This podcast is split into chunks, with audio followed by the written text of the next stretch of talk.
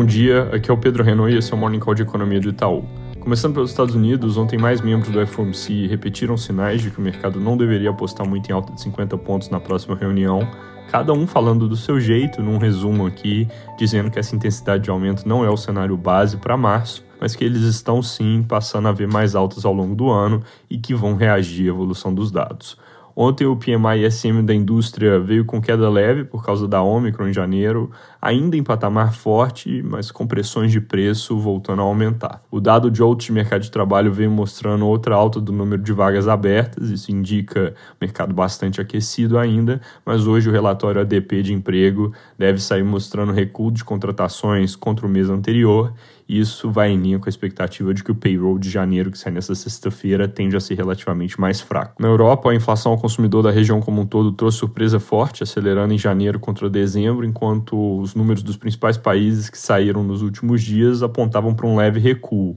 A inflação em 12 meses subiu de 5 para 5,1%, isso é pouca coisa, mas a nossa expectativa era recuo para 4,8% e o consenso de mercado apontava uma queda para 4,4% por isso a surpresa tão forte. O Banco Central Europeu deve ser um dos últimos a subir juros, isso parece ser uma discussão lá para frente ainda, mas esse tipo de surpresa fortalece a visão de que essas altas podem acabar vindo bem antes do que eles parecem ter em mente. Aqui no Brasil, hoje o Congresso volta do recesso e o tema combustíveis é o que deve ganhar mais destaque nos próximos dias. Desde ontem à noite estão surgindo notícias de que o Senado vai incluir nas discussões do pacote que está em tramitação a proposta que o governo defende de reduzir impostos federais sobre esses produtos, segundo o senador João Paul Prats, fazendo com isso uma oferta para o governo mas sem clareza de se o executivo vai topar ou se vai preferir seguir com o próprio texto. Lembrando, tem dois projetos para serem discutidos no Senado. Essa inclusão ela aconteceria provavelmente no PLP 11, que é aquele que veio da Câmara mudando a base de cálculo do ICMS sobre combustíveis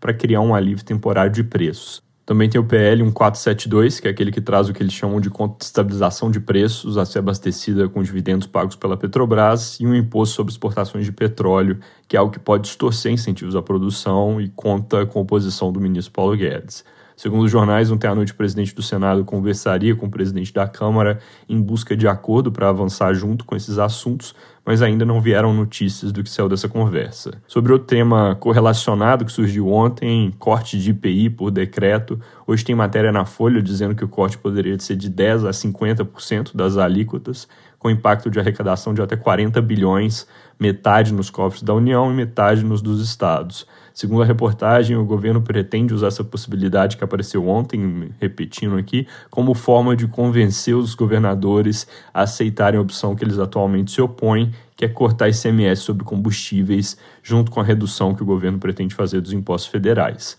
Hoje, na abertura dos trabalhos legislativos, o presidente Bolsonaro deve entregar a mensagem ao Congresso com pautas prioritárias do governo para o ano, e segundo a CNN, a PEC que reduz a maioridade penal e está parada no Senado há vários anos deve ser destacada pelo presidente. Já o valor econômico traz que na Câmara Arthur Lira prevê uma agenda polêmica para o primeiro semestre, com temas como legalização dos jogos de azar. Sobre dados, daqui a pouco sai a produção industrial de dezembro, ela deve vir com alta de 1,1%, isso impulsionado aqui pela produção de veículos, que subiu bastante no mês, na nossa conta quase 12%. O consenso de mercado está até um pouco mais otimista, com projeção de alta de 1,6% para a indústria como um todo, mas vale lembrar que esse número bom de dezembro não vai ser o início de uma tendência, sim algo pontual problema de semicondutores que pega na indústria automotiva persiste e depois de correr para fechar o ano com a cara um pouco melhor, as montadoras já aparentemente tiraram o pé em janeiro e os números de emplacamento, vendas de veículos no mês